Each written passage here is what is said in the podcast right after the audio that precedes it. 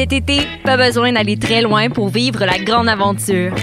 Ici, on mélange l'urbain les espaces verts, on fait des road trips et on se gâte. Ici, on s'amuse en famille et entre amis. Ici, on fait ce simple. Parce qu'ici, c'est plus beau que jamais. Cet été, vivez des micro-aventures ici dans le Haut-Richelieu. Tourisme-haut-richelieu.com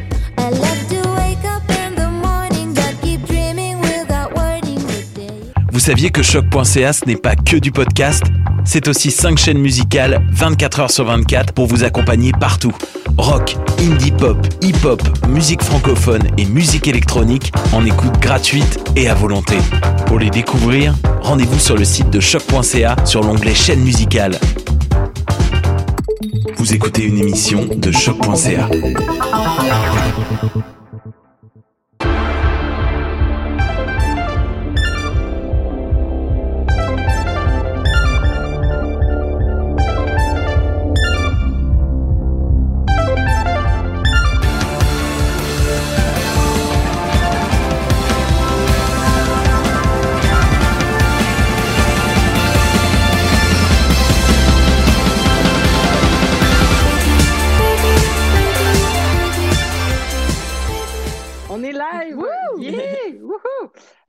ben bonjour, euh, bienvenue à. Ben oui, en plus, je reçois des notifications qui me disent qu'on est live, fait qu'on est vraiment live.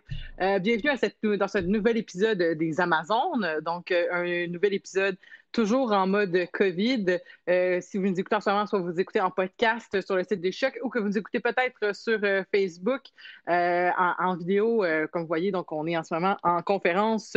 Discord. Donc, je suis avec Amélie qui est là, mais qui n'est pas là, en fait qui est, notre technicienne euh, de son extraordinaire et euh, vidéo aussi, qui est là pour, euh, pour notre bon plaisir, mais qui, qui, ne participera pas à l'épisode, mais qui est quand même tellement généreuse, qui est quand même là pour nous permettre de rendre cet épisode possible. Donc, merci Amélie. De rien. Nous te saluons. Puis on te laisse aller étudier ton japonais. moi, c'est Elisabeth Simpson. Donc, je vous avais dit que je ne serais pas là, probablement pendant un bout. Puis finalement, ça se passe super bien. Puis le fait de faire ça à la maison, ça rend quand même les choses un peu possibles. Donc, euh, tout ça pour dire que voilà, je suis là aujourd'hui. Je ne serai peut-être pas là toutes les fois, mais aujourd'hui, je suis là, live en train d'allaiter euh, sur les internets. Donc, tout est possible. Euh, on est avec Marika aussi. Marika, qu'on a eu la chance de, recevoir déjà deux fois dans notre édition covidienne, je crois. Donc, qui était là pour parler de, le, Animal Crossing. Animal Crossing. Ben oui, le premier épisode. Ouais. Et The Witcher. Et The Witcher, voilà. Fait que là, ça fait. On a fait trois épisodes, je pense, covidiens. Fait que je pense que ça, c'est notre quatrième. Fait que je devrais pas être trop mélangé. Et pour la première fois aussi dans cette édition-là, on a Tamara qui est là. Allô, Tamara? Allô? Ça va bien? Ça va bien, toi? Ça va bien, ça va bien. Euh, toi, dans le fond, tu continues, as continué à travailler pendant toute la, durée de la pandémie. Tu faisais du télétravail. Est-ce que là, avec le déconfinement, tu vas recommencer à aller au boulot? Euh, on s'est fait dire qu'on y retournait en septembre. Mais euh, vu que j'ai full de matériel à gérer euh, pour mes deux programmes, dans le fond, on m'a donné le droit d'aller euh, nos bureaux de temps en temps pour faire mon inventaire puis préparer mon matériel pour mes cordeaux. Ben, c'est super, tout ça. Yes. Au plaisir du déconfinement. Parlant de déconfinement, ça a été annoncé dans les, dans les dans les annonces de choc, en fait, euh, à l'interne. Donc, euh, pour l'instant, donc euh, c'est sûr que tout peut changer très vite, mais pour l'instant, on serait de retour en studio avec comme probablement des consignes. Je ne sais pas si on va pouvoir faire des tablés aussi nombreuses qu'on l'a déjà fait par le passé ou s'il y a des indications sur les invités, en tout cas qu'il faudrait quand même que ça, que ça, se fasse à distance. Mais les bénévoles de choc pourraient avoir accès au studio la semaine du 7 septembre. Donc, euh, nous, on serait de retour à peu près dans ces eaux-là pour être en studio, à savoir si là, est-ce qu'on va revenir euh, à, la semaine, ou deux semaines, euh, c'est à voir. Mais tout ça pour dire que ça s'en vient, on va bientôt être de retour en studio. Ce qui va être quand même le fun, c'était le fun d'être en studio live sur. c'est pas la même vibe. en ce moment, on est live sur Discord. déjà, c'est live, mais c'est pas le même live. Vous voyez ce que je veux dire? Mm-hmm. Puis moi, mm-hmm. je sais pas. La radio, c'est live, c'est live que ça se vit. Sinon, c'est pas le même, le même trip. Mais bon. L'important, c'est que, en tout cas, on se croise les doigts pour quand même pouvoir le faire en septembre. Donc, on garde, les, on garde espoir. Mais d'ici là, on va rester en mode euh, discordien. Et euh, pour l'épisode d'aujourd'hui, on va parler de la série, on va parler plus précisément de la série, mais on va parler de l'univers étendu aussi de, de euh, intermédiatique. Ça le bon terme? Médiatique. Transmédiatique, merci. Donc, l'univers transmédiatique de l'univers de Philip Pullman et Iceberg Materials en anglais, mais que, que moi, j'ai plus connu sous le nom français de la trilogie, qui était À la croisée des mondes, donc qui était des livres euh, publiés, entre autres, chez Folio Junior. Puis je vais commencer en vous montrant, en fait, j'ai mes livres ici, donc euh, de La Croisée des Mondes. Donc, je sais pas pourquoi c'est la Tour des Anges qui est en premier, mais euh, en tout cas, ça pour dire que je voulais vous montrer que moi, dans la vie, surtout à cette époque-là, moi, je lis, lis pas vite, j'ai jamais lu vite, mais j'ai déjà lu beaucoup. ça, j'ai lu ça, en, c'est ça, à peu près en troisième année, quatrième année primaire. Je pense que je venais, de finir le quatrième tome d'Harry Potter quand j'ai commencé à lire ça. Puis, euh, j'ai pas beaucoup de souvenirs de la série, mais j'avais l'habitude de demander aux gens qu'on m'achète des livres parce que j'en prenais pas parce que mes livres se maganaient beaucoup. Je sais pas si vous voyez, là, mais c'est vraiment super magané. Puis ça tient avec genre du. Euh, pour ceux qui sont, qui sont sur euh, live sur les, sur les, les Facebook, c'est ça, j'ai comme énormément de, de, de papier collant qui maintient le livre ensemble. Et donc euh, voilà, puis tous mes livres, euh, mes livres de, cette série-là sont dans cet état-là. Mais j'ai pas beaucoup de souvenirs de la série. Fait je, les ai toutes lues il y a un jour, donc techniquement, je suis censée m'en souvenir, mais je me souviens de quatre affaires. Euh, je me souviens que ça finit mal le premier. je me souviens que ça fait mal quand Lyra se sépare de son démon dans le deuxième. Puis je me rappelle que dans le troisième, il y avait des éléphants sur des roues. C'est ça que je me rappelle. Fait que quand on m'a raconté qu'il y avait une affaire de guerre de religion, j'étais comme, je m'en rappelais vraiment même pas. Fait que, écoute, c'est bizarre de même. Euh, fait que peut-être qu'on pourrait quand même se remettre dans, l'esprit de c'est quoi cette série-là. Donc, euh, c'est la, donc j'ai dit que c'était de l'auteur Philippe Pullman, euh, qui a écrit ses livres entre 1995 et 2000. On a aussi eu un film qui s'appelait The Golden Compass, donc qui, qui, était le nom du premier tome en anglais, mais qu'on connaît plus comme Les Royaumes du Nord en français. Et euh, donc, le film qui est sorti en 2007 et qui a été un échec au box-office et qui avait coûté extrêmement cher à l'époque. C'est pour ça qu'il n'y a pas eu de suite, en fait, parce qu'il euh, n'y a pas eu le succès de, dans la vente des billets qui aurait justifié de faire des suites. Mais c'était déjà une époque, en 2007, on se rappellera, euh, tu sais, 2007, c'était, on était déjà bien, bien enclenché dans la série d'Harry Potter, puis on annonçait aussi déjà, donc, toutes ces espèces de young adult fiction, même si c'est pas de la young adult fiction, là, mais donc, toute cette, euh, mouvance-là de prendre ces livres-là et de les adapter au cinéma, et malheureusement, ça n'a pas fonctionné pour, euh, pour cette série-là, mais là, on l'a refait à HBO l'année passée, euh, donc en 2019, et c'était, on voyait déjà les annonces à la, fin de la, quand la, saison de Game of Thrones se terminait à HBO. On commençait déjà à avoir des images de Dark Materials qui étaient annoncées et qui disaient, bon, c'est la prochaine série euh, qui va être comme un peu justement, c'est comme si vous avez aimé Game of Thrones, vous allez aimer ça, c'est fantastique, il y a de la guerre, puis il y a de tout ça. Donc, euh, et, voilà. Donc, euh, moi, j'ai pas pu écouter la série, malheureusement, parce que j'ai pas HBO. Mais voilà, la série, qu'est-ce qu'on en pense? Vous, vous l'avez écouté, Tamara et Marika. Qu'est-ce que vous en avez pensé de la série? Est-ce que vous trouvez que c'est que c'est une belle adaptation? moi, j'ai trouvé que c'était une meilleure adaptation que le film. Euh, malgré peut-être nous rappeler l'histoire, euh, parce que j'en je fais les choses un peu à l'envers, mais je pense qu'on pourrait peut-être se rappeler l'histoire. Est-ce que, Marika, tu pourrais nous faire une petite description de ce qu'on voit, entre autres, dans la saison 1, peut-être? Qu'est-ce qui, qu'est-ce qui est ben, couvert? La saison 1, euh, c'est, le premier livre, finalement, et un peu du deuxième livre qu'ils ont introduit dans la série, ce qu'ils n'avaient pas fait dans le film. Le film, c'était vraiment le premier livre. Là, ils ont, ils ont ajouté le personnage de Will qui apparaît juste dans le deuxième livre. Et il y a quelques épisodes où on voit Will et le monde dans lequel il vit.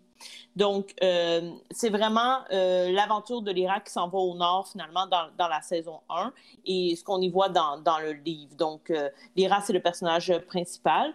Euh, c'est une orpheline parce que, bon, là, on va faire du spoiler comme d'habitude. Oui, parce que ses parents, ils sont introduits quand même rapidement, même si c'est une orpheline, on s'entend. Euh, oui, puis beaucoup plus, ça vient très vite dans la série, tandis que dans les livres, ils nous laissaient un petit peu plus euh, languir. Ça prenait un peu plus de temps avant qu'on sache euh, que Mme Coulter et Lord Asriel étaient ses parents. Donc, au début, à la base, on pense que c'est une orpheline qui a été élevée par des érudits dans, dans un collège. Et puis, bon, c'est une petite fille impulsive. Euh, ils utilisent même l'adjectif de barbare dans les livres pour la, la, décrire. Donc, elle aime ça jouer à la guerre, elle aime ça se salir, elle aime ça faire des mauvais coups et tout ça. Et puis, bon, elle est lancée dans une aventure plus grande lorsque euh, des enfourneurs, euh, qui sont, euh, qui est le nom qu'on donne à un groupe d'antagonistes, se mettent à kidnapper des enfants, dont principalement les enfants des Gitans, qui sont un clan qui habite la même ville que Lyra. Et donc, ils veulent attraper finalement ces, méchants-là et, savoir qu'est-ce qu'ils font des enfants qu'ils kidnappent. Et Lyra est lancée dans cette mission-là, puisque son meilleur ami, Roger, qui est un marmiton au collège où elle est, euh, se fait kidnapper aussi. Donc, euh, elle part avec Madame Coulter, qui est sa mère, mais à ce moment-là, elle ne le sait pas, euh, qui va l'élever et en faire une bonne petite fille avant de se rendre compte que finalement, Madame Coulter est la principale intéressée dans ce qui arrive avec les enfants. Donc, c'est elle qui a tout fait un gros plan pour kidnapper les enfants et les séparer de leurs démons. Donc, dans le monde créé par Philip Pullman, les démons, ce sont finalement l'âme des personnes euh, qu'on voit à l'extérieur. Donc, ils prennent une forme tangible et c'est comme si notre âme était représentée par un, par un animal, mais euh, tant que la puberté n'est pas atteinte, l'animal peut euh, changer continuellement et à un moment donné, il prend une forme fixe. Mm-hmm. Donc, c'est cette idée-là. et Mme Cotter veut séparer finalement les enfants de leurs démons afin qu'il y ait un libre arbitre complètement, là, euh, qui, soit complet, en fait. Oui, parce que les démons donnent des conseils aussi, puis sont comme un peu. on dit Ah, mais il y a aussi un peu un aspect conscience dans mon souvenir. Là. Il semble justement que Lyra a fait des coches à un moment donné, puis c'est justement euh, Patalémon, là, je pense. On, ouais. Je, l'ai, ouais, euh, j'ai hâte de m'en souvenir, mais non, je l'ai lu cet après-midi. mais Patalémon, il me semble que c'est ça. Des fois, il fait un peu l'objet de, de la voix de la raison. Là. Effectivement, oui.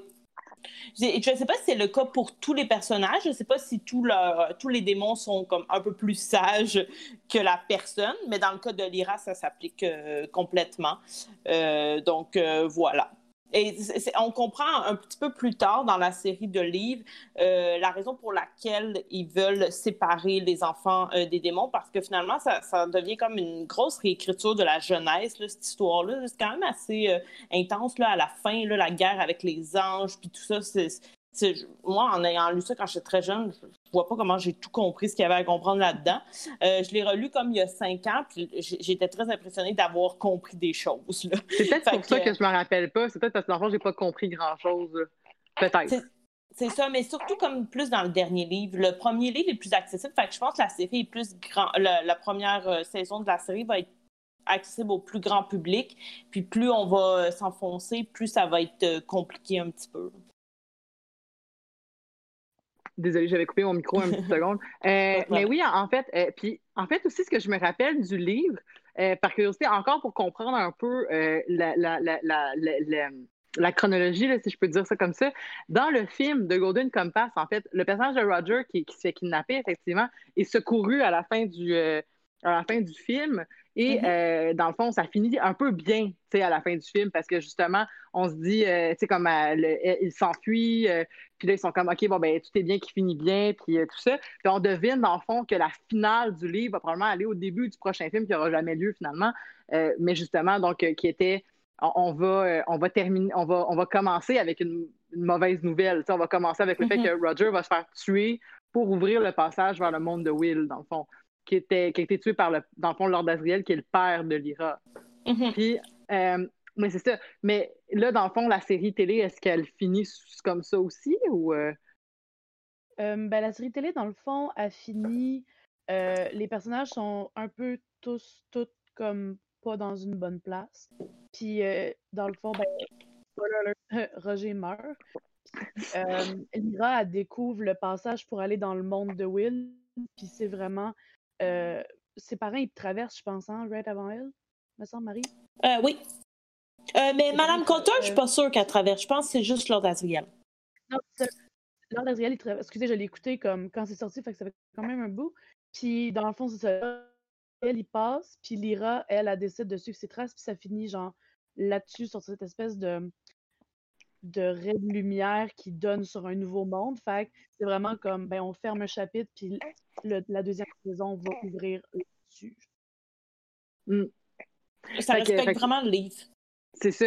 Parce que, mais il me semble que le film, de mémoire aussi, le ton du film était très enfantin quand même. C'était très merveilleux. Il y avait un petit côté, euh, un petit côté justement comme le ton, même si le livre était, était quand même sombre de, mon, de, ma mémoire d'enfant, euh, justement, donc la série, déjà la série, comme elle était présentée dans, les, dans la bande-annonce, semblait quand même sous-entendre qu'on allait justement plus vers quelque chose de sombre, quelque chose de plus euh, euh, épique aussi, en termes de, justement, peut-être pour se rapprocher d'un public plus adulte, parce que je ne sais pas si c'est une série qui est dédiée euh, aux enfants, ou ben, peut-être pas aux enfants très, très jeunes, mais peut-être comme mm-hmm. facilement écoutable pour un 10 ans et plus, là, je ne sais pas trop. J'en perds mon crayon. Mm-hmm. mais non, mais comment vous avez trouvé le ton de la série? À qui vous pensez que ça pouvait s'adresser? Ben moi, je trouve que la série est peut-être comme fin de l'adolescence jusqu'à comme tard dans l'âge adulte, un peu comme les livres, parce que les livres, oui, il y avait des sous-thèmes qui étaient euh, faciles à aborder avec les jeunes, mais on l'a vu dans le film qu'ils ont créé, ça, c'était vraiment que pour les jeunes, d'où la fin comme happy ending, c'est qu'ils pouvaient pas se dire on va faire un film pour enfants puis on va faire que ça finit mal, ça donnera pas le goût aux enfants d'aller voir le deuxième si deuxième il y a. Tandis que là, ce qu'on a décidé de faire, ben, on n'a pas tassé toute la, toute la trame narrative sur euh, la, guerre de religion, sur tout ce qui se passe par en dessous, comme on voit les, personnages faire des affaires quand même assez shady puis pas tant nice. Fait que je pense que c'est une belle, euh, une belle ouverture pour justement des adolescents de voir euh, du contenu qui pousse à réfléchir au lieu de, mettons, je sais pas moi, Riverdale qui fait absolument aucun sens puis qu'on jette du flash pour jeter du flash. Tandis que là, ben, ça c'est plus comme des questions morales puis éthiques qui font réfléchir à d'autres trucs. Fait que je trouve ça quand même cool pour des ados, puis ensuite, ben, c'est sûr que ça s'adresse aussi aux adultes. Des personnages, justement, qui font des choses shady, de mémoire, c'est ça, les antagonistes, euh, c'est un peu flou dans ma tête, mais de mémoire, Madame Coulter, c'était la méchante du premier. Mais finalement, il me semble que dans le troisième, elle était déjà comme OK, pas si méchante que ça, finalement. Puis, il me semble que c'est plus Lord Azriel qui est comme le méchant. Fait que, pouvez-vous juste me donner un petit rappel où, on peut se concentrer juste sur le premier tome, vu que c'est ça qui parlait dans la série, mais pouvez-vous nous faire peut-être un petit rappel de qui sont les personnages, comme on a parlé, donc Lyra, Will, Lord Azriel et, euh, euh, et, Madame Coulter, c'est quoi leur, leur ambitions, c'est quoi leur, leur, ben, leur, dynamique entre eux, mais aussi leur, leur ambition, leur, leur meaning? Ben, Madame Coulter, c'est l'antagoniste principale pas mal dans le premier roman, dans la série.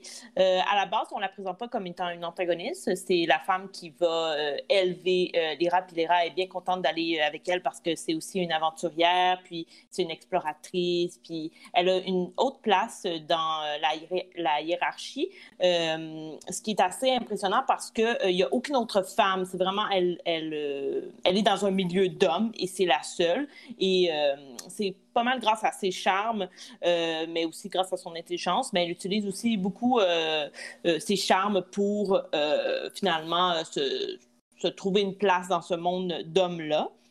Donc, elle, elle est à la tête de. Ah, comment il s'appelle dans le groupe religieux. ça va m'en revenir pendant que je vais, je vais, je vais parler c'est elle finalement qui a tout monté l'opération au nord, comme je disais tout à l'heure, pour séparer les démons euh, des, euh, des enfants. Donc, elle a, elle, est vraiment au-dessus de beaucoup de gens et elle manipule beaucoup de gens, dont les ours, euh, les ours en armure. Là, elle a un deal avec le roi euh, des ours en armure parce qu'elle lui a promis qu'elle allait lui, euh, allait lui fournir un démon en échange de son aide s'il garde Lord Asriel prisonnier parce que Lord Asriel se fait, se fait prendre comme prisonnier parce que lui, finalement, il est contre l'Église et elle, elle travaille pour l'Église, on pourrait dire. Donc, voilà. Lord Asriel est aussi un explorateur.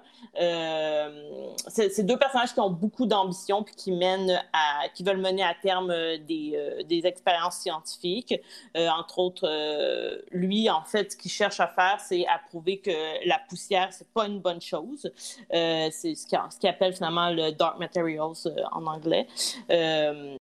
Et euh, comme quoi, finalement, euh, ça a rapport avec les démons et tout ça, et que si on sépare les démons des enfants, la poussière n'aura plus de contrôle sur nous, on va faire disparaître la poussière, d'où le libre arbitre que j'expliquais un peu tout à l'heure. Euh, Roger, c'est un autre personnage important qui n'est pas là pendant un certain temps. Comment il peut être contre les agissements de si et pour le fait de se débarrasser de la poussière? Je comprends peu. Euh, ben, en fait, c'est que... la même raison. Exact. C'est que le ce que ce que l'Église veut faire, en fait, c'est la même chose que Lord Asriel, mais lui, il le fait comme anti-religieusement. Puis à cause de ça, ben eux, ils, le font emprisonner. Puis comme il, à la fin, il y a une grande conversation entre lui et Lyra lorsqu'il lui explique finalement c'est quoi la poussière, parce que Lyra lui demande. Et euh, il, il, refait tout le récit euh, de l'histoire de Adam et Ève, mais dans l'univers de Philip Pullman. Donc, Adam et Ève ont des démons et tout ça. Et c'est lorsque euh, Ève mange la pomme et qu'elle qu'elle succombe à la tentation et qu'elle l'offre à Adam que leurs démons prennent leur forme fixe. Donc, le péché originel, c'était la forme fixe des démons. Euh, ce qui va nous apporter à la grosse révélation du troisième livre, comme quoi, comme, Léra est finalement la nouvelle Ève. C'est vraiment toute une réécriture de ça. Donc, les deux, finalement, ont vraiment le même objectif et à la fin, dans le troisième roman, ils se retrouvent, les deux personnages, et ils se battent pour la même chose ensemble. Donc, finalement, c'est juste deux personnes qui ont vraiment un gros ego, puis qui se battaient pour les mêmes choses, mais qui voulaient réussir avant l'autre. C'est juste ça. Et c'est la raison pour laquelle ils forment un couple parce qu'ils se ressemblent, s'assemblent apparemment. Et il y a plein de personnages gitans qui sont super importants aussi. Euh, Lord Fay, super important. Father Coram, ce sont des, des personnages euh, qui, euh, qui vont mener Lyra au nord parce qu'elle va finir par se sauver de Madame Coulter, puis elle va, elle va se faire prendre par les enfants et juste au moment où elle semble être mal prise, ben, les, les vont arriver, ils vont la libérer, puis ils vont la porter euh, avec eux dans le nord. Et c'est là aussi qu'elle va rencontrer Yorek Bernison, qui est un ours en armure, qui est vraiment cool. Quand j'étais jeune, j'adorais Yorek Bernison. puis euh, elle va finalement aider aussi Yorek dans sa quête, parce que, bon, c'était lui l'ancien roi euh, du royaume des ours, mais il s'est fait, il s'est fait voler comme son, son titre, et elle va l'aider à le regagner. Et il y a un autre personnage qui s'appelle Liz Coradsby, qui est un euh, qui est un monsieur qui a un, euh, un ballon là, un, aéronaute. Il est aéronaute et, il est vraiment un, cool. Un Ouais, euh, ouais, c'est ça. Puis, euh, ben ouais, non, c'est plus comme Montgolfière. Montgolfière. Ouais, c'est ça. Mais il y a plein de disciplines dans, dans, le, dans les royaumes du Nord aussi. Puis il est vraiment badass. Puis il va aussi être dans la mission pour le Nord avec les rats et l'ours et tout ça. Puis il y a des sorcières également. Il y a des Donc, sorcières. Euh, ouais. je ne me rappelle pas de ça pendant tout. C'est quoi qu'ils veulent, les sorcières? Euh, les sorcières, ils sont assez neutres. Ils veulent pas. Pardon? Oui, c'est ça. qui, qui, est très, très longue. Puis ils veulent pas vraiment. Ils veulent pas prendre un camp vraiment, euh, mais ils sont au courant de la prophétie de, de Lyra. Donc, euh, ils savent euh, qu'elle doit se rendre à un certain objectif. Donc, ils font un peu en sorte qu'elle est dans la voie où elle doit aller. Il y en a une plus importante qui s'appelle Serafina Piquela, euh, qui a été l'ancienne amante de Farder Koram, qui est un, qui est un gitan, puis ils ont vécu une histoire d'amour super triste, qu'on voit beaucoup dans la série, puis j'étais contente qu'ils la reprennent parce que dans le film, on n'en entendait pas parler. Mm. Mm. C'est ça. Puis là, tu allais nous parler de Roger avant que je t'interrompe avec ma question. Euh, ben, euh, Roger est quand même assez important, mais euh, c'est surtout qu'il est absent pendant un certain temps, mais c'est lui qui va mener Lyra à vraiment se rendre jusqu'à Bolvangar, qui est l'endroit où tous les enfants kidnappés se retrouvent pour être séparés de leurs démons. Et heureusement, ben, Lyra va se faire kidnapper puis va se faire apporter là-bas, puis elle va retrouver Roger avant qu'il soit séparé de son démon, malheureusement pour le mener à sa perte. Ben, c'est ça. Tout ça pour ça. Oui, puis elle se sent hyper coupable de ça. Ben, j'imagine, ouais. Mais, mais c'est ça. Puis, euh, mais le personnage de Will, euh, je me rappelle, tu sais, dans le fond, ce qui est intéressant aussi, c'est. Puis en plus, c'est drôle parce que je, je, je, regardais mon livre.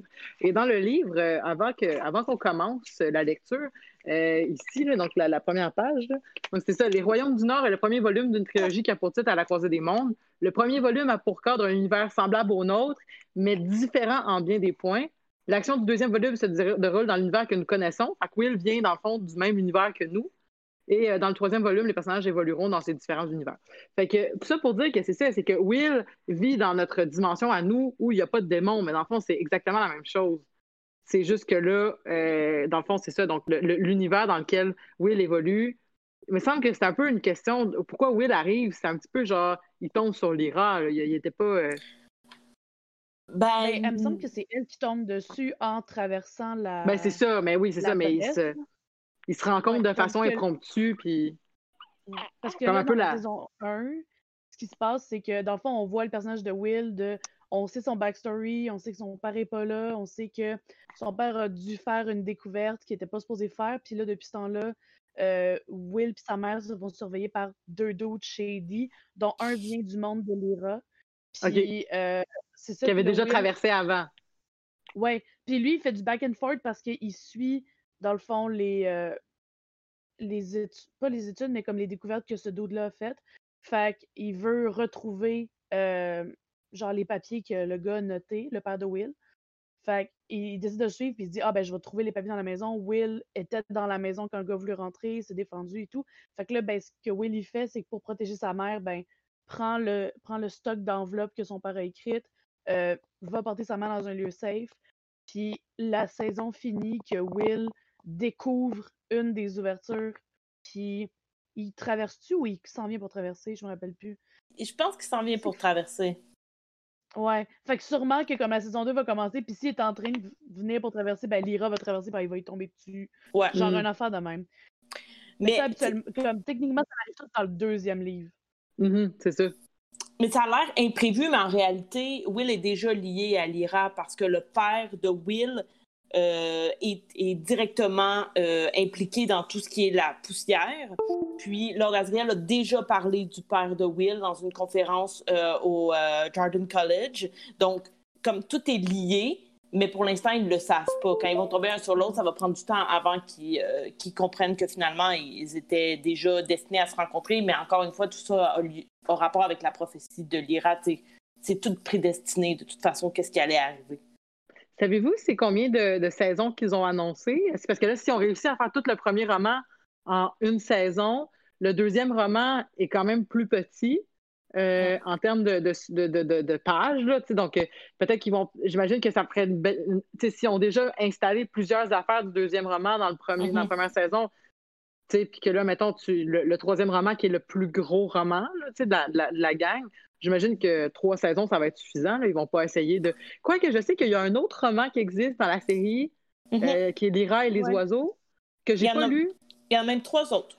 Ah, OK. Bon, ben, vous voyez euh, mon ignorance. Donc, il y a trois autres romans dans l'univers, mais qui. Euh, mais même si à la fin du troisième, l'action est terminée, je veux dire, la guerre est pas mal terminée. Ben, Les rats et les oiseaux, il me semble que ça se passe deux ans après, les... après la série. Euh, puis il y en a un autre que c'est juste les aventures de Liz Corinsby. Puis, fait que ça, c'est comme, ils ont pris un personnage de l'univers, mais ça n'a pas rapport avec, il y a 24 ans, là, dans le, dans le roman où on relate ses aventures. Et là, il y a une nouvelle trilogie qui est sortie aussi, mais il y a juste le premier roman qui est sorti, qui est La Belle Sauvage. Et ça, c'est lorsque Lyra était un bébé. Puis là, on comprend euh, comment Lyra est arrivée à euh, Jordan College. Donc, on suit tout le. Il y a eu comme une inondation super intense, puis il fallait qu'elle se fasse sauver en tant que bébé. Donc, euh, on voit comment elle s'est rendue là après l'inondation. D'ailleurs, la série, euh, le premier épisode met euh, en relief l'inondation. On voit Lord Azriel arriver dans de l'eau jusqu'aux épaules avec le bébé, puis le confier au Jordan College. Ce qu'on ne savait pas dans le premier livre, ça commence pas comme ça. On le sait mm-hmm. maintenant à cause du premier roman de la nouvelle trilogie. Et le deuxième s'en vient à l'automne. Et là, ça va se passer, euh, si je ne me trompe pas, sept ans après les événements euh, de la série euh, À la croisée des mondes. Et il y en aura trois. Donc, ça continue. Donc, ça, ça couvre des parties non connues de, la vie de l'Iran. Ouais, exact. Bon. Fait que je ne sais pas s'ils vont je ne sais pas s'ils vont limiter la série aux trois premiers livres ou s'ils vont vouloir poursuivre avec la nouvelle trilogie de Philip Pullman. J'ai aucune idée. Mais on s'entend que, j'y pense, là, puis Lord Azriel, euh, c'est un peu de la merde, hein, parce que, tu sais, non, mais c'est parce que, tu sais, t'es comme, tu, penses que t'es orpheline puis t'as pas de parents, puis t'apprends que tes parents, c'est des gens que tu trouves finalement vraiment moches. Mais je pense que Lord Azriel, elle, l'idolâtrait un peu au début, tu sais, genre, elle le mhm. trouvait hot, tout ça. Comment? Mhm. Elle connaissait parce qu'il venait souvent comme à, il venait souvent à Jordan College pour comme discuter et tout. Je sais pas si elle disait elle pensait-tu que c'était son oncle? Oui. Ou était juste comme c'est ça? Mais c'est ça. mais elle pensait que c'était son oncle. comme vous. Mais tu sais, comme elle, le trouvait nice, tu sais. Puis c'est comme, oh, la madame est nice. Oh, ben finalement, c'est pas une bonne personne. Ah, le monsieur, j'allais tout le temps trouver nice. Ah, finalement, c'est mon père, mais il tue des enfants. Ouais. C'est un peu plate, là, c'est un peu la, fin de l'innocence. Quoi que la fin de l'innocence, je pense que c'est la scène dans le deuxième livre quand elle se fait séparer de son démon parce qu'elle, elle, il y, en a, il y en a un des deux, je ne me rappelle plus lequel, mais il y en a un qui reste dans l'univers de, de, de, Will, puis l'autre qui, qui retourne. Puis là, il faut qu'il traverse un, on dirait un peu comme un genre de, de Styx ou quelque chose comme ça, mais il faut qu'on traverse un, un, étendue d'eau. C'est super souffrant. C'est comme l'équivalent de se faire euh, arracher ton bras, là, dans le fond, mm-hmm. comment est-ce qu'il expliquait. Puis, euh, puis c'est ça, tu sais, donc, euh, je sais pas où je m'en allais avec ça, mais dans tous les cas, c'est que pourquoi je m'en allais, je m'en avec ça? Ben, ah oui, la perte de, l'innocence. Ouais. Mais c'est ça, en fait, ils vont dans le monde des morts, carrément. C'est, carrément le Styx. Elle, elle veut aller mm. rechercher Roger. Hum, ça marche-tu? Euh, je m'en rappelle plus. ça, fait, ça fait trop longtemps, mais il me semble que ça fonctionne pas. Je suis pas sûre, mais on dirait que je me rappelle pas que Roger était là dans le reste de l'histoire. Puis, euh, il y a aussi, euh, d'ailleurs, c'est ça, il, il, axe beaucoup sur le fait que euh, dès qu'on est un petit peu trop loin de nos démons, on a super mal, on peut pas le faire. Madame Coulter est capable de le faire. Ça, j'étais surprise parce qu'il me semble que dans le roman, il mentionne pas que Madame Coulter est capable de s'éloigner à ce point-là de, de, son démon. Puis, dans la série, c'était pas expliqué la raison pour laquelle elle était capable de le faire, il me semble. Je me rappelle pas. Mais il me semble qu'il faisait des mauvais coups pour elle, son petit singe. Oui, mais il était toujours pas loin. Là, il nous montait vraiment comme il était dans des salles différentes. Ah, OK. Mais les, les sorcières, par contre, sont capables de le faire. Les sorcières sont capables d'avoir leurs démons qui vont vaquer à leurs propres occupations. Eh, oui, effectivement. Puis, euh, ils, ils meurent pas nécessairement quand ils sont séparés. Là, on voit on voit un enfant qui est séparé, mais il meurt quelques jours après. Mais euh, il y en a qui sont juste comme devenus des zombies un peu, euh, parce qu'ils ont pu comme. Ouais, ouais. Puis ça, je me rappelle quand j'avais lu ça quand j'étais jeune, la scène où on voit le petit gars qui a perdu son démon, qui est un enfant de gitan j'avais tellement peur. Là. Comme tout le monde dans le village où il était caché, il s'était caché dans une, comme, sorte de grange. Puis tout le monde disait que c'était un fantôme, puis là, qu'il fallait pas aller le voir là parce qu'il y avait un fantôme, tout ça. Puis Lyra est courageuse, fait qu'elle décide d'aller voir qu'est-ce qu'il y a là, puis elle se rend compte que c'est le jeune gitan qui a pu son, qui a pu son démon, puis il a juste pris comme une peluche. Puis là, il parle à la peluche comme si c'était son démon. Puis, ah ouais, ça fait vraiment pitié, là. Puis après quelques jours, il meurt en même temps, quand ils séparaient les gens, quand ils séparaient les jeunes, euh, les jeunes enfants de leurs démons, ils tuaient les démons, ils faisaient pas juste les séparer. Non, ils faisaient juste les séparer puis les garder en cage. Lyra, elle les ah, libère toutes quand elle, a fait comme. a détruit Bolvangar, là, euh, qui, qui, est selon moi le meilleur épisode de la saison. Euh, parce que, euh, tu sais, tout à l'heure, on parlait un peu du public cible, puis c'est vraiment l'épisode qui fait peur, là, parce que c'est vraiment de la violence psychologique très terrible qu'ils font subir à ces enfants-là. Puis l'épisode est vraiment très, très bon, là, comme toute la tension est là, puis le ton, ça fait peur. Puis, tu sais, nous qui avons lu les livres, on le sait, qu'est-ce qui s'en vient, là, on le sait, comme qu'est-ce qu'ils font, puis tout ça. Puis, euh, l'épisode est vraiment euh, bon pour, pour ça. Euh, par contre, je trouve que ils ont pas. je pensais qu'elle allait mettre un peu plus de violence dans la dans la série justement parce que j'avais l'impression que ça allait s'adresser un peu plus à des adultes. Puis c'est quand même une grosse guerre après qui fasse sauter Bolvangar. Comme il y a plein de gens qui se battent tout ça. Puis on l'a pas su, tu sais, ça, ça a passé vite. La bataille entre les deux ours aussi, dans le livre, elle est épique. C'est vraiment une grosse bataille. Ça a passé comme ça dans, le, dans la série. J'avais l'impression qu'ils tentaient de ne pas montrer de violence, euh, de violence physique, parce qu'on voit quand même euh, de la violence psychologique, là. Euh, entre autres à Bolvangar, mais aussi lorsque, justement, lorsque il y a une euh, gardienne ou un gardien, je ne suis plus trop certaine, à Bolvangar, qui touche le démon de Lyra. ils n'ont pas le droit finalement. C'est comme une loi non écrite, mais tu n'es pas censé toucher le démon de quelqu'un d'autre. Les démons entre eux peuvent se toucher. Puis évidemment, toi, tu peux toucher les humains, mais tu n'as pas le droit de toucher son démon. C'est comme, comme genre faire les sorts impardonnables dans Harry Potter, toucher les, les démons euh, des autres. Puis il y a un gardien qui agrippe le démon de Lyra, puis c'est vraiment comme une scène poignante parce qu'on dirait comme qu'elle est en train de se faire poignarder là, tellement ça y fait mal. Puis j'ai vu une comparaison, euh, j'ai lu ça sur Internet, euh, qui disait que euh, les démons pouvaient représenter la sexualité. Entre autres, beaucoup à la fin, parce que finalement, le démon de Lyra va se fixer, prendre sa forme fixe quand Will va toucher son démon et qu'elle va accepter. Et c'est comme ils vont devenir, comme ils prennent la, ils prennent pleine conscience de leur amour. Ils, sont amoureux l'un de l'autre. Et c'est à ce moment-là qu'elle va, comme, elle va être comme consentante envers Will. Puis c'est là qu'il va prendre sa forme fixe. Et il disait que lorsque le gardien a touché le démon de Lyra, c'était comme si c'était un viol finalement.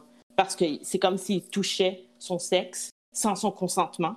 Mm-hmm. Puis comme l'horreur qu'on voit dans l'actrice, qui est super bonne d'ailleurs, euh, on, on, peut vraiment retrouver ce genre euh, d'horreur-là dans, dans, une victime euh, de viol. Puis je trouvais que c'était quand même une bonne explication par la suite de d'autres scènes où on voit ça là, aussi. Ouais, ben ça, ça, fonctionne aussi avec comme là, justement le fait que c'est à la puberté qu'on que ça, que ça se concrétise. Mais tu parlais d'actrice que tu trouves que tu trouves bonne. Euh, je j'ai pas écouté la série comme je disais, mais euh, de ce que je voyais, c'était, ça, je trouvais ça intéressant parce que ont choisi une actrice qui avait qui, semblait avoir un air plus sévère. si on compare maintenant avec le film où ça avait l'air d'être plus une petite fille, très petite mm. fille, c'est juste le fait d'avoir passé de d'une petite fille blonde euh, dans, dans le film à une jeune fille avec des traits sévères, des traits sombres, des cheveux foncés. Euh, je mm-hmm. trouvais que c'était quand même aussi un choix éditorial d'avoir euh, d'avoir pris euh, quelqu'un. Mais, en tout cas, je ne sais pas ce que, vous, ce que vous en pensez, mais la fille avait l'air plus badass, je trouve, dans la série. Ouais, puis aussi, on sait que c'est la petite fille qui jouait dans Logan, qui était aussi un rôle ah, ben assez badass. Fait comme on avait un peu on était un peu brainwashé par le fait que c'était cette petite fille-là. Moi, tout de suite, quand j'ai vu que c'était elle, j'étais comme Ah ouais, ok, c'était la petite fille badass dans Logan. C'est là, que je l'ai vu. Mais oui, ben oui, mais écoute, elle était, extraordinaire dans ce film-là, justement. Puis elle faisait aussi mm-hmm. un personnage qui était enragé. et euh, C'est ça. Et, qui, ben, c'est le fun d'avoir des, des, des, personnages qui sont en colère puis qui sont capables de, puis c'est vrai que, en tout cas, ben c'est ben super.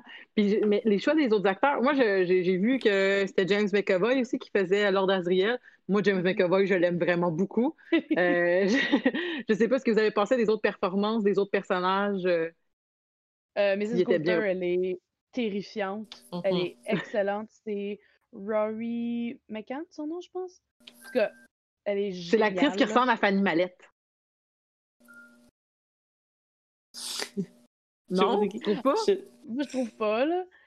Un peu. Je sais pas à quoi ressemble Penny Mallette. Ah, OK. En tout cas, c'est pas grave.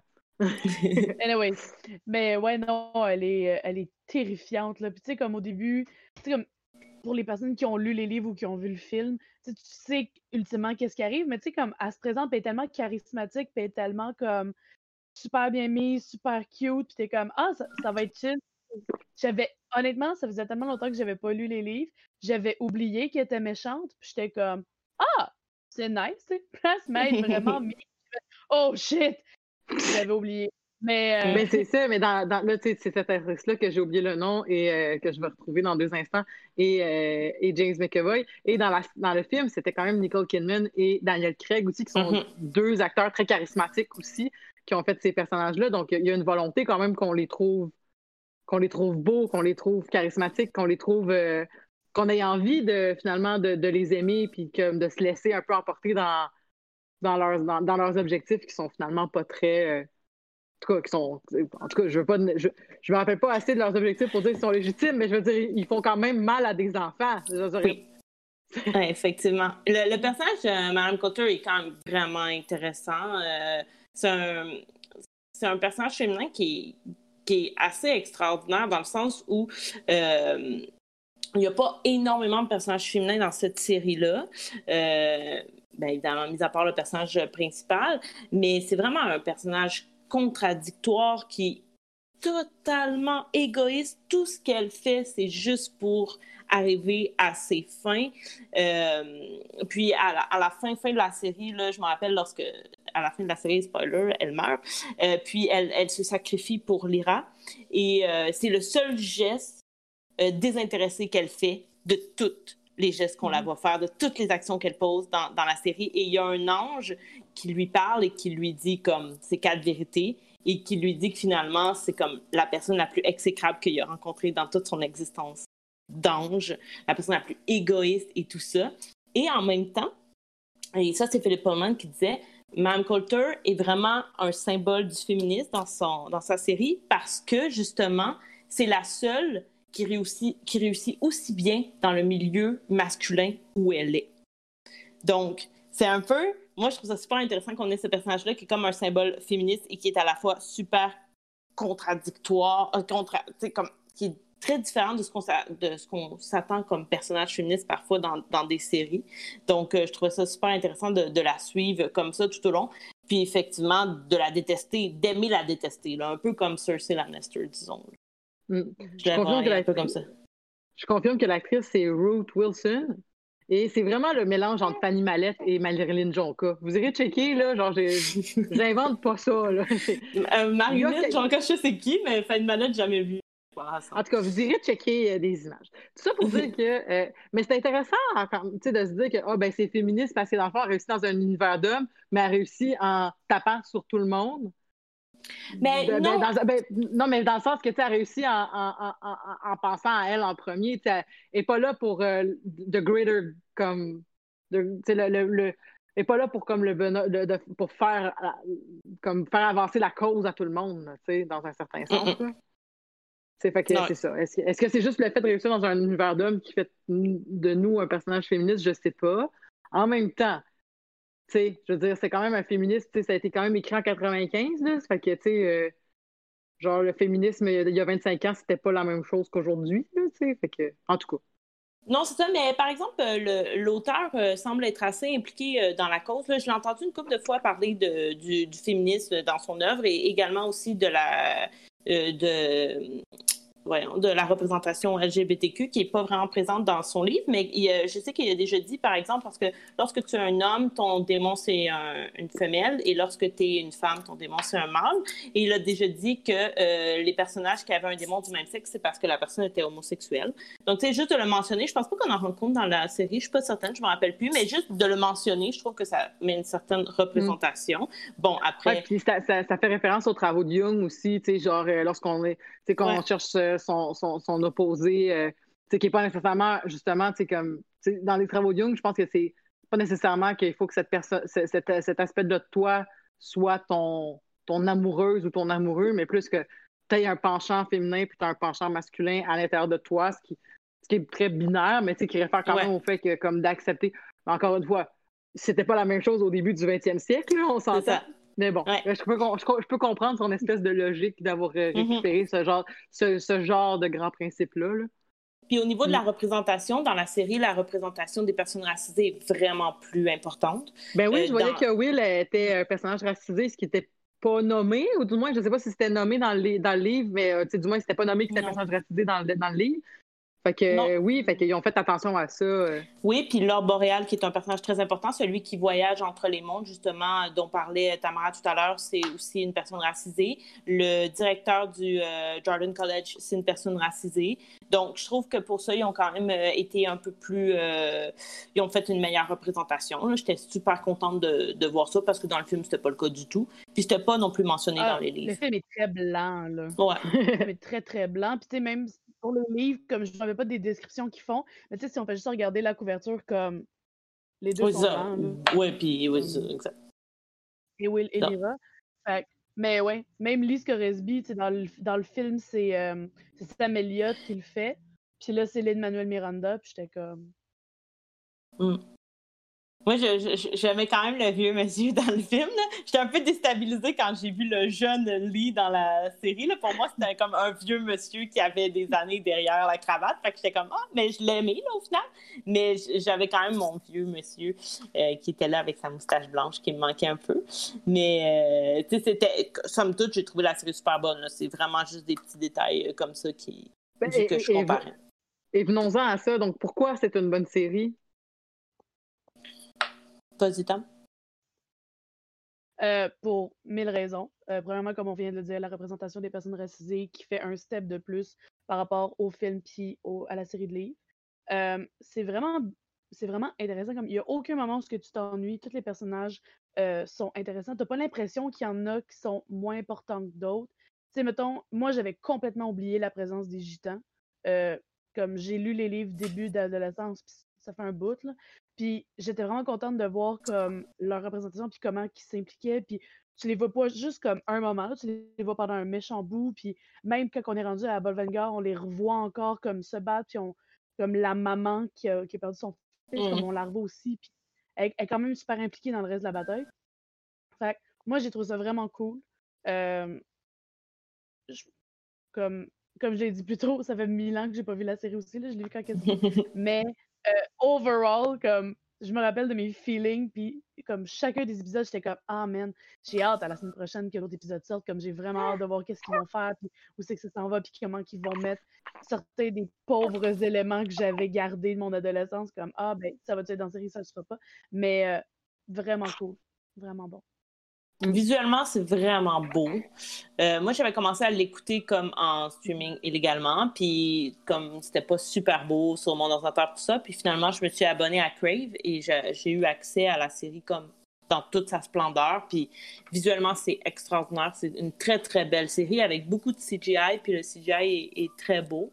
Euh, puis pour en revenir aux Gitans aussi, euh, euh, c'est vraiment une belle représentation des Gitans. On a tendance quand, à. Quand, vous dites Gitans, est-ce que vous parlez vraiment des Romanichev? Est-ce que c'est vraiment comme cette, cette culture-là qu'on fait référence ou c'est plus comme le Gitan genre romancé qu'on imagine? Ben, je dirais que c'est un peu un mélange des deux. Mais justement, comme souvent, le gitan romancé, on a, on a, tendance à le montrer de façon péjorative, euh, ce qui n'est pas le cas dans la série. Euh, c'est eux qui vont mener finalement l'opération pour sauver les enfants. Ils vont vraiment, c'est pas des gitans qui sont comme passifs, sont, ils sont vraiment actifs. Et euh, il y a des super beaux personnages, dont Macosta, c'est elle la femme dont tu parlais, qui a perdu son enfant. Et l'actrice, c'est la mère dans c'est la mère dans Sex Education de la, mm. de la jeune fille principale, mais j'ai oublié son nom à la jeune fille principale. Oui, oui, oui. C'est sa mère, là, qui est, ouais, qui est, ouais, la mère de May. Voilà. Euh, c'est, elle qui joue. Euh, puis elle était déjà très bonne dans Sex Education et j'ai trouvé super bonne aussi dans Is Dark Materials. Puis Farder Koram, euh, c'est le monsieur qui fait J.R. Mormon dans Game of Thrones. Mm-hmm. Donc, c'est encore aussi du gros calibre, là quand même. Donc, euh, je trouve que c'était une, très bonne représentation. J'ai lu plusieurs articles euh, positifs là, par rapport à ce qu'ils avaient fait du clan des Gitans dans la série. Donc ça, je, trouvais que c'était quand même euh, aussi un, bon point. Et j'ai trouvé aussi le personnage de Lyra mieux incarné dans la série que dans, dans le film. elle apportait justement une certaine maturité au personnage là, qui n'est pas tout à fait mature. C'est quand même encore une, une jeune fille et elle va devenir plus mature au contact de Will, qui est un garçon extrêmement mature parce que sa mère euh, souffre de schizophrénie et il a dû euh, s'occuper d'elle euh, parce que son père, justement, est comme disparu. Eux, ils pensent qu'il est mort, mais finalement, il n'est pas mort. Mais donc, c'est aussi le contact de ces deux enfants-là qui est super intéressant parce que, tu sais, Lyra, elle a fait des grandes aventures. Elle est allée au nord sur le dos d'un ours polaire et pendant ce temps-là, on a Will qui devait s'occuper de sa mère qui était malade. Donc, ils vivent des réalités tout à fait différentes et qui vont se retrouver. Puis c'est au contact l'un de l'autre que ça va devenir euh, super intéressant de voir comment les deux vont évoluer pour finalement tomber euh, amoureux euh, l'un de l'autre. Et qu'est-ce qu'on peut s'attendre pour la saison 2? C'est quoi vos espérances? Ou, parce que dans le fond, si vous, si vous, trouvez que la série est déjà super bien achevée en ce moment, dans le sens que c'est. Est-ce qu'on est qu'on est qu'on peut juste être déçu par la suite? S'il change quelque chose? Euh, non, moi je pense que ça va comme je pense qu'ils vont être capables de, maintenir la qualité euh, qu'ils ont, euh, qu'ils ont réussi à atteindre, qu'ils ont réussi à atteindre dans la, dans la première saison. Je pense juste qu'ils vont comme continuer à faire ce qu'ils faisaient. Ouais, c'est ça. Puis ça, ça, ça allait bien. J'ai juste hâte de voir à quel point ils vont impliquer tout ce qu'il y a à impliquer. Justement, comme je me disais, c'était impossible de faire une suite au premier film parce que puisqu'il n'y avait pas, il y avait pas, il avait pas introduit la notion de religion, qui est finalement la notion la plus importante rendue au troisième livre, ben, ça n'aurait pas fonctionné, ça aurait été illogique. Là, comme ils ont suivi cette, euh, cette vague-là, donc ça va aller. Il y a quelques trucs n'ont pas mis, comme le, poignard subtil, qui est ce qui permet d'ouvrir les mondes. Euh, c'est Will qui l'a. Et là, ils l'ont pas, l'ont pas mis dans la série jusqu'à maintenant.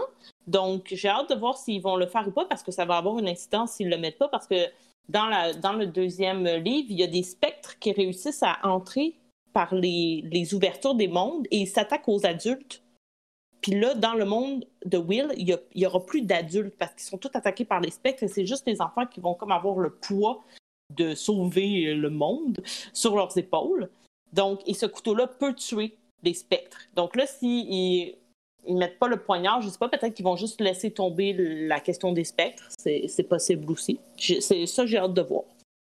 Parce que techniquement, c'est sûr que souvent, l'enjeu quand on adapte des, livres, euh, souvent, ce qu'on va dire, c'est qu'on peut pas tout mettre, tu sais. Mm-hmm. Mais en soi, euh, une série télé, ça permet ça, en quelque sorte, tu sais, parce que il, pourrait en faire une quatrième saison, surtout si ça, fonctionne bien puis que justement l'audience est au rendez-vous. Il n'y a pas de raison nécessairement de négliger des aspects, sauf si ben, on s'est fait engager pour faire trois saisons, puis on va faire trois saisons de 10 mm-hmm. épisodes, puis ça va être des épisodes de 45 minutes, puis ça finit. Ben, je sais HBO, fait que c'est pas 45 minutes, mais vous comprenez ce que je veux dire. C'est, à ce niveau-là, je pense que peut-être ça, ça pourrait être un enjeu.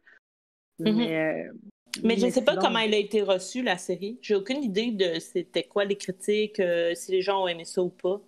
Il me semble que oui. En tout cas, j'ai pas lu que c'était un désastre. Mais, mais ça donne, envie de, l'écouter. Tamara, as-tu quelque chose à rajouter sur euh, tes attentes sur la saison 2? Euh, moi, je suis quand même positive. Je pense que ça va être bon. j'ai hâte de voir, comme on en parlait plus tôt, le deuxième, c'est le plus court des livres. Est-ce qu'ils vont aller comme ils ont fait avec la, saison 1, est-ce qu'ils vont aller mmh prendre du 3 et commencer à comme implanter cette histoire-là? Ça pourrait être une chose qu'ils font. Peut-être qu'ils vont décider de faire euh, des flashbacks de, de Lee quand il était jeune. Essayer de prendre de cette histoire-là puis de l'impliquer dedans pour que ça prenne plus de place. Euh, fait overall, à date, euh, j'accueillerai la saison 2 les bras ouverts.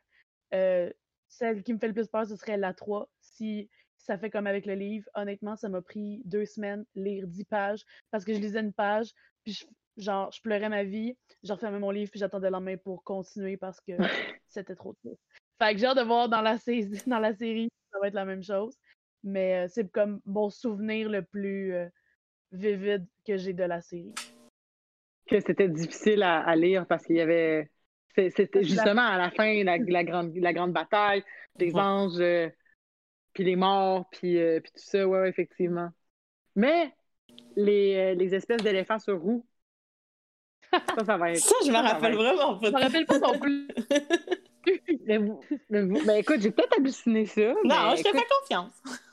mais c'est avec, ça a rapport avec le miroir d'ombre. C'est genre, euh, c'est genre, ça, ça, ça se peut-tu une journaliste ou je sais pas trop quoi? Ou, Il y a une scientifique qui s'appelle Mary. Ben, ça doit être ça, ça doit être une scientifique. Mm-hmm. Puis là, à un moment donné, on suit Mary, mais comme pas les. Tu sais, comme elle est tout seule, mais on la suit dans le troisième. Il me semble qu'elle rencontre des espèces de, de, mammouths, là, ou je sais pas trop quoi, là, euh, des mammouths laineux sur, euh, sur des espèces de. Mais c'est pas des roues, je pense, c'est comme des boules, mais ils roulent. Ils, genre, ils, roulent. Je me rappelle pas, c'était bien bien flyé, en tout cas, mais ça, je m'en rappelle.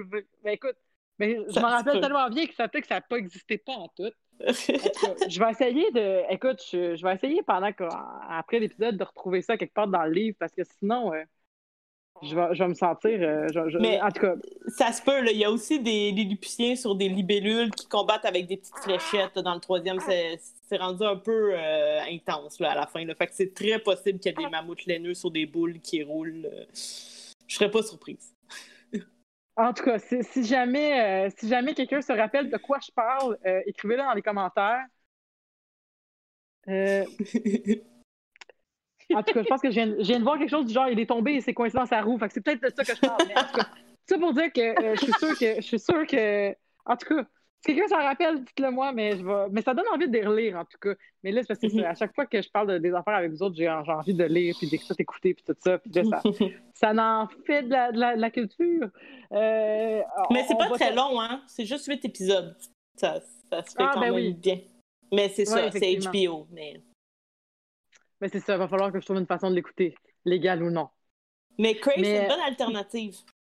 Oui, oui, tout à fait. Euh, c'est juste que je viens de m'abonner, je viens de m'abonner à Criterion Channel. Ah, voilà. Qui vient de me coûter 150, euh, 140 dollars. Et Donc euh, c'est ça, ça se peut que ça se peut que je, peux à un moment donné. Puis j'ai failli m'abonner à, à, Mubi aussi, qui avait l'air très nice. Je sais pas si vous connaissez aussi Mubi, mais c'est d'autres. C'est, comme le Criterion, c'est des, des films. C'est des films, genre justement des films d'auteur, puis des choses comme ça.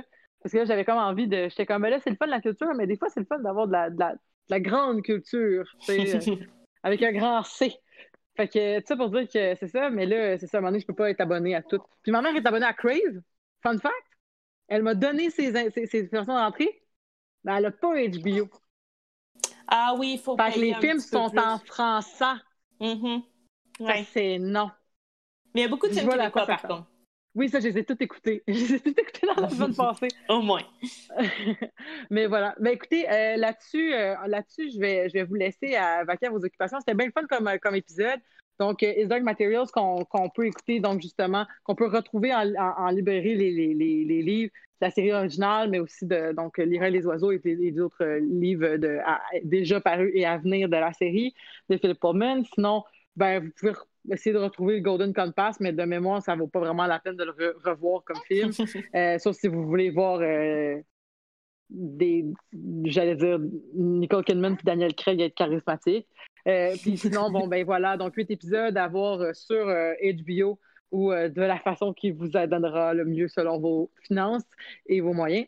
Euh, et là-dessus, ben, merci beaucoup Tamara d'avoir été des nôtres aujourd'hui pour parler de ça. Merci beaucoup Marika. On se retrouve pour euh, d'autres Amazoneries. Merci beaucoup à Amélie aussi d'avoir été notre technicienne extraordinaire. J'espère que ton japonais a avancé pendant ces, ces, ces, minutes. Est-ce que tu peux nous apprendre quelque chose avant de partir? ben on peut se dire Kambawa, qui est un moyen de sortir, de, se dire bonsoir. Et puis. Kambawa? Kambawa. Et puis. Je t'avoue que là, je suis encore dans mon alphabet et ce genre de choses, donc je connais que le minimum, minimum. Puis évidemment, tout le monde connaît Sayonara, qui veut dire au revoir. Sayonara. Donc, euh, comment on dit merci? Arigato. Arigato. Arigato, ben oui, ben oui. ah oui, on l'apprenait dans Taxi 2. Pourquoi je l'ai oublié? En tout cas, arigato euh, et, euh, et, sayonara. Merci euh, beaucoup, Amélie, d'avoir été des nôtres. Donc, je vous souhaite la bonne soirée et on se retrouve bientôt pour d'autres Amazoneries. Merci à ceux qui nous ont écoutés live. Merci à ceux qui nous écoutent en différé aussi. Et je vous souhaite donc un bon déconfinement et que tout ça se termine bientôt. À bientôt!